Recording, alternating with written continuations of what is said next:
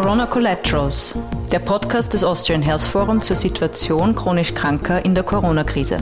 Wir sprechen mit Betroffenen, Expertinnen und Experten über Wirkung und unerwünschte Nebenwirkungen des Corona-Krisenmanagements auf die Versorgung chronisch kranker Menschen. Und über die Konsequenzen für unser Gesundheitssystem, Lösungsszenarien und Best Practice. Ja, herzlich willkommen zu Corona Collateral, dem Podcast des Austrian Health Forums. Mein Name ist Christoph Hörhan und ich darf Sie heute durch diese Podcast-Folge begleiten. Mir gegenüber sitzt äh, Professor Dr. Alexander Geiger, relativ weit weg, äh, weil wir hier in einem Corona-Safe-Studio sitzen, sind einige Tische reingeschoben worden. Wir frieren noch leicht nach dem Stoßlüften äh, zu Beginn dieser Session und wir wurden alle heute Morgen extra Corona getestet und freuen uns, dass wir negativ sind. Wie ich gerade erfahren habe, bist du, Alexander, ganz frisch geimpft. Ja, äh, ja. Was dazu gehört, dass du deine äh, schwierige und wichtige Arbeit machen kannst, die versucht, dich kurz vorzustellen. Wir haben vorhin ein bisschen gescherzt, es ist kaum möglich, weil das den halben Podcast brauchen würde, aber du bist jedenfalls Hämato-Onkologe, du bist äh, Professor an der ersten Uniklinik äh, für Innere Medizin in Wien du bist an der MedUni Wien Programmdirektor für Telemedizin, E-Health, Machine Learning. Du engagierst dich am Comprehensive Cancer Center Austria. Äh, du warst äh, lange Zeit in den USA und dort daran beteiligt, das Genom zu erforschen und zu entschlüsseln. Und du bist neben all diesen naturwissenschaftlichen Ausbildungen auch noch Psychotherapeut und bringst das auch in deine Arbeit ein. Herzlich willkommen bei unserem Podcast. Ja, danke, schön, dass ich da sein darf. Ja, nicht nur Podcast-Aufnahmen sind anders geworden in Zeiten der Corona-Krise, sondern äh, wohl vor allem auch das Leben mit Menschen, die sich wahrscheinlich besonders fürchten, chronisch Kranke, Krebspatienten und wahrscheinlich auch das Leben all jener, die mit ihnen und für sie arbeiten. Was hat sich denn in deinem Leben so verändert im letzten Jahr, seit wir in der Corona-Pandemie stecken? Na, zum Teil eigentlich nur das Gefühl, dass ich so meine subjektiv empfundene Freiheit sich einschränkt, worauf ich in der Regel dann etwas mit Müdigkeit reagiere.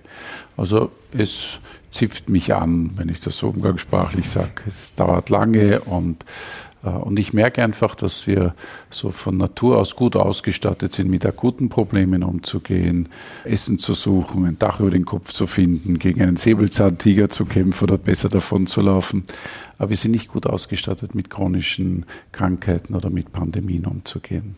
Nun ist es ja generell schon eine sehr schwierige Situation, äh, chronisch krank zu sein. Was heißt es aber jetzt äh, in der Pandemie? Wir hören ja immer wieder in den Medien schlimme Schlagzeilen. Krebspatienten sind besonders gefährdet, äh, hospitalisiert werden zu müssen, mhm. wenn sie an Corona erkranken. Selbst in der Hospitalisierung haben sie dann das Problem, dass ihr Mortalitätsrisiko deutlich höher ist. Ähm, generell haben wir jetzt glaube ich, in Lancet Oncology unlängst äh, gelesen, dass die Wahrscheinlichkeit, an Krebs zu sterben, um 5 bis 15 Prozent gestiegen ist, je nach äh, Art der Krebserkrankung. Wie geht es denn den Krebspatienten, die in deiner Umgebung sind und die du ja auch gut kennst? Na, eigentlich versuchen wir sie sehr gut zu unterstützen, so, so gut es geht. Einen sicheren Eingangstest im Spital zu ermöglichen, die Menschen auch telemedizinisch zu unterstützen und zu begleiten, äh, genau die, die Wichtigkeit der therapeutischen Maßnahmen zu definieren und das dann gemeinsam mit den Betroffenen. Und betroffen sind nicht nur die Leute, man Patienten nennen, sondern auch die Angehörigen, Eltern, Kinder, Freunde ähm, und so ein gemeinsames Konzept zu erstellen. Das geht sehr gut. Also wir haben nicht den Eindruck, dass die Sterblichkeit unserer Patientinnen erhöht ist dadurch. Äh, wir äh, schauen, dass wir die Therapien planmäßig und äh, genau nach den Tumorbordbeschlüssen durchführen können. Die Herausforderung sehe ich eher in dem Rückgang von Vorsorgeuntersuchungen, Früherkennungsuntersuchungen. Ich glaube, da wird ein Teil der, der möglich erhöhten Morbidität und Mortalität dann auf uns zukommen, dass wir manche Erkrankungen leider später erst feststellen können und dadurch die Behandlung erst zu einem fortgeschrittenen Stadium einsetzt. Vom Umgang mit den Menschen, da erlebe ich, die machen das ganz toll. Also ich denke mir das jedes Mal, wenn ich in meine Ambulanz gehe und in der Wartezone ähm, kurz so durchgehe, man muss schon ziemlich gesund sein, um so eine Spitalsambulanz auszuhalten. Und ähm, das erlebe ich auch. Also dort, wo Not ist, wächst auch Rettendes. Und die Leute mobilisieren ihre Kräfte und verhalten sich in bewundernswerter Weise sehr zielorientiert. Das heißt, da gibt es eine Art Kompensation der Betroffenen, wahrscheinlich sowohl bei euch im, im, mhm. im Pflege- und medizinischen Personal als auch bei Patientinnen und Patienten. Ja, wenn du jetzt so an die letzten zwölf Monate denkst, haben wir da ja einiges erlebt. Da gab es äh, diesen ersten harten Lockdown, wo das Land heruntergefahren wurde. Es gab den Sommer, wo es uns verhältnismäßig gut gegangen ist mhm. und seitdem jetzt wieder äh, eine Reihe von Einschränkungen, weiteren Lockdowns und der jetzigen Perspektive. Wie war denn da so die Situation an der Klinik und die Perspektive für Krebspatientinnen und Patienten? Im Grunde haben wir die, die Maßnahmen viel besser einspielen können. Die Eingangs-Zugangskontrollen sind effektiver geworden die, dass der Ablauf der Testungen ist effektiver geworden. Also eigentlich haben wir den, diese, diese verrückte Normalität, also der, aus der Mitte gerückte Normalität uns sehr gut anpassen können. Wenn du mich vor drei Monaten oder vier Monaten gefragt hättest, wird es einen Impfstoff geben, hätte ich gesagt, ach, das kann ich mir nicht glauben, dass das so schnell geht. Das wird vielleicht im Sommer oder im Herbst 21 sein. Na, tatsächlich war der im Jänner 21 da und das ist toll. Dann glauben wir immer, also die Dinge sind entweder gut oder schlecht, aber je älter wir werden, desto besser wissen wir, dass die Mehrzahl unserer Lebenszeit sich genau zwischen gut und schlecht bewegt. So holprig, mal besser, mal schlechter, mal lustiger, mal weniger lustig. Und das ist ja auch bei, den, bei uns allen Menschen, ob jetzt Politiker, Gesundheitsexperten, Betroffene sind, Eltern, Kinder. Das sind Herausforderungen, die wir eigentlich ganz gut bewältigen. Natürlich gibt es Dinge, die dann in, im Rückschau viel besser hätten gemacht werden können. Äh, aber in der Vorausschau wissen wir es nicht. nicht? Mhm. Ja, da geht es wohl auch ganz stark um Kommunikation. Was sind denn da die wesentlichen Eckpunkte auch aus dem letzten Jahr? Was ist gut gelaufen? Was hätte besser laufen können? Äh, was lernen wir, wenn wir dann vorausschauen? Naja, ich, ich glaube, dass was, also für mich persönlich, was mir diese Pandemie bewusst macht, ist, dass ich dem Leben und der Natur ausgeliefert bin bis zu einem gewissen Grad. Und das scheint mir so eines dieser großen Tabus unserer modernen Zeit. Alles geht, alles ist möglich und etwas nicht funktioniert, dann hat irgendjemand was falsch gemacht. Wenn man krank ist, da fühlt man sich eh schon als Versager oder Verlierer. Und äh, wir beginnen zu vergessen, dass wir eben Menschen, Säugetiere sind, verletzlich sind und auch der Natur bis zu einem gewissen Grad ausgeliefert sind. Und das macht uns eigentlich die Pandemie wieder gegenwärtig. Ähm, und dass man damit viele Dinge, die wir so selbstverständlich nehmen, gar nicht so selbstverständlich sind. Das ist so für mich ein bisschen die, die Lernerfahrung, dass die Ressourcen, die wir haben, wo wir immer sagen, wir haben in Österreich zu viel Spitalsbetten, uns jetzt aber sehr gelegen gekommen sind, dass wir viel Geld in ein Gesundheitssystem investiert haben und weiter investieren, dass das gut angelegtes Geld ist und dass eine ökonomische Betrachtungsweise wichtig ist, aber nicht die einzige ist. Und, äh, und komplexe Systeme zeichnen sich daraus, ähm, dadurch aus, dass eben eine Betrachtungsweise zu wenig ist. Also egal, ob wir etwas jetzt rein politisch, sozial, psychologisch oder biologisch, ökonomisch oder ökologisch betrachten. Wir brauchen eine Vielfalt von Betrachtungsweisen, sonst äh, geht, entgeht uns etwas Wichtiges. Das könnte ja ein großes Learning aus der Krise sein, das uns als Gesellschaft weiterbringt. Ähm, hast du das Gefühl, dass wir da am Weg dorthin sind oder passiert einfach ganz viel parallel und gleichzeitig? So ja, ich glaube, du sprichst was Gutes an. Das eine ist, dass wir in Notsituationen immer auf Bewährtes zurückgreifen. Also es ist nicht so, dass wenn ich mitten im Nordatlantik ins kalte Wasser falle, denke mir, juhu, super, ich wollte schon immer Delfinschwimmen ausprobieren. Sondern ich werde schauen, dass ich ja. irgendwie über Wasser bleibe, komme und in ein, in ein Rettungsboot mich schnell frachte. Das heißt, wir machen Bewährtes. Das heißt, jeder arbeitet in seinem Silo weiter. Und äh, wir sind ein Land, wo wir viele begabte Menschen haben und jeder dieser begabten Menschen glaubt, er kann es am besten. Und er macht das auch sehr gut. Aber jetzt stell dir vor, was ist, wenn diese großartigen Menschen zusammenarbeiten würden und ihre Begabungen zusammenführen würden. Das ist das, was ich mir wünschen würde. Ähm, wir haben regionale Lösungen, die gut sind, aber noch besser wäre es, wenn wir eine Plattform hätten, äh, wo wir ähm, zum Beispiel telemedizinisch chronisch Kranke unterstützen können. Wenn wir das Team von ELGA und der Sozialversicherung IT mit Experten aus, aus den Universitäten zusammenbringen und die gemeinsam auch etwas entwickeln und sie auch budgetär damit ausstattet. Das wäre vielleicht ein, ein spannendes Projekt. Mhm also die besten Köpfe zusammenstecken und äh, mehr kooperieren.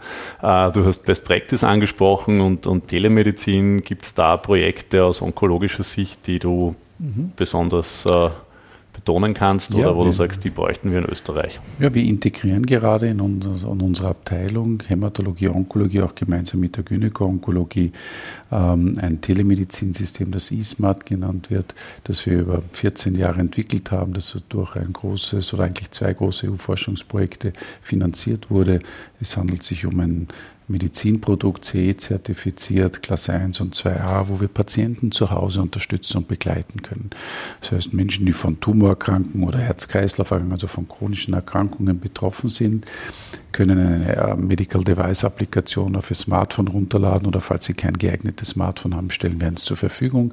Sie sind damit 724 mit ihrem Betreuungsteam verbunden und sie geben eine einfache ähm, sozusagen Fragensetz täglich ein. Sie haben gefragt, wie geht's Ihnen, haben Sie Fieber etc.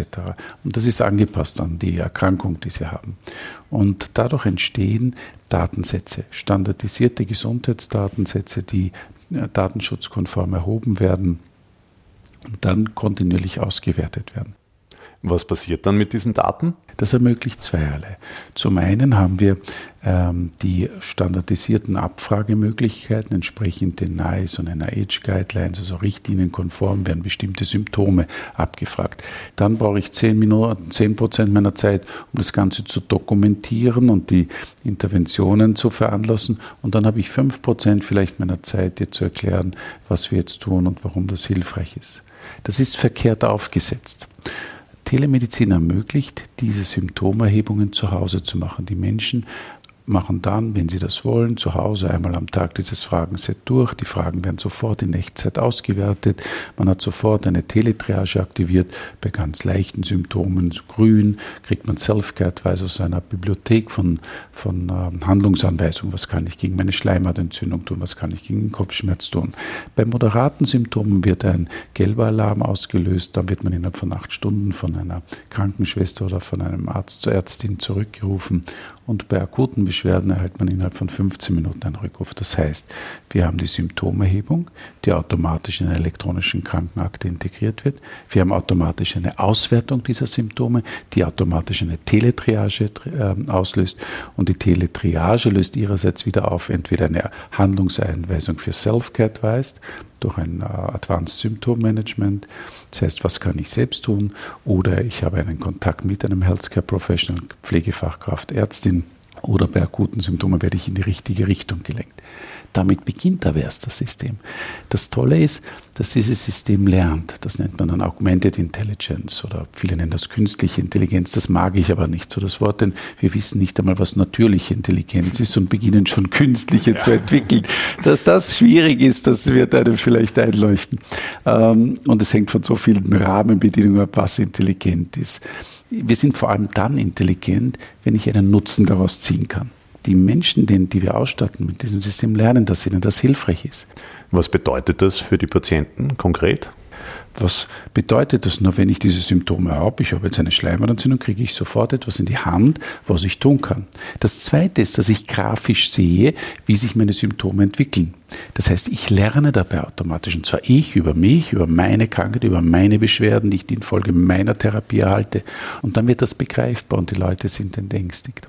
Heißt das, das System entscheidet dann, was als nächstes mit dem Patienten passiert? Das ersetzt um Himmels Willen nie den Arzt, Patient, Ärztin, Patientinnen Kontakt, sondern im Gegenteil.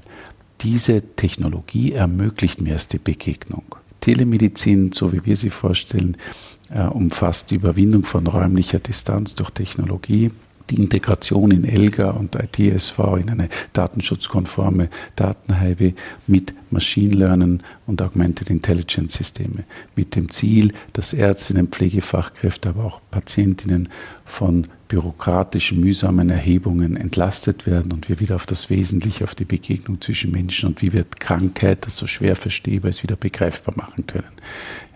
Und das ist wichtig, weil wir in Notfällen sich in unserem Gehirn so automatische Mechanismen abbilden, die sich dann, so wie ich gesagt habe, nicht, wenn man ähm, wir greifen zunächst auf Bewährtes zurück. Oder ähm, es erscheint uns, wenn wir hier am Tisch sitzen, nicht sehr sinnvoll, wenn ich mitten in der Pandemie, in einem Lockdown nach Südafrika Golf spielen fliege Das ist, erinnert mich an die Gnus, die am Flussufer stehen und auf die Flüsse, auf die schönen Weiden auf die andere Seite der Savanne wollen. Ja? Aber in dem Fluss sind ganz viele Krokodile. Und der Mechanismus, der dem, der Gnu-Herde das Überleben ermöglicht, heißt, mich wird schon nicht erwischen. Und dann springen sie alle hinein, die Krokodile haben ihr Festmahl, aber der Mehrzahl der Herde kommt durch auf die andere Seite. Das sind Mechanismen, die an sich sinnvoll sind. Mich wird schon nicht erwischen die aber sinnvoll sind in einer Steinzeitumgebung, nicht in einer modernen Gesellschaft. Denn in einer Pandemie sind die einigen wenigen, die das machen, Gefahr für alle anderen auch dann kommen wir natürlich in so ein ethisches Dilemma rein. Wie viel darf ein Staat, ein Rechtsstaat an Vorgaben machen? Und das ist die andere Erfahrung. Es kann sein, dass es zögerlich ist, die Maßnahmen, die die Regierung oder, oder Landeshäuptlinge leisten. Aber sie sind eigentlich aus diesem ethischen Dilemma heraus verursacht. Sie sind nicht nur fahrlässig, sondern sie sind oft sehr sinnvoll und auch, auch unserem Wertesystem entsprechen, dass wir unsere offene Gesellschaft, unseren Rechtsstaat auch schützen wollen und nicht einfach nur autoritär ähm, Erlässe formulieren. Ja, da sprichst du ein ganz aktuelles und ganz großes Dilemma an. Wir haben viele Mutationen und es sieht wohl so aus, als äh, würde das äh, weltweit und europaweit äh, eher in diese Richtung weitergehen.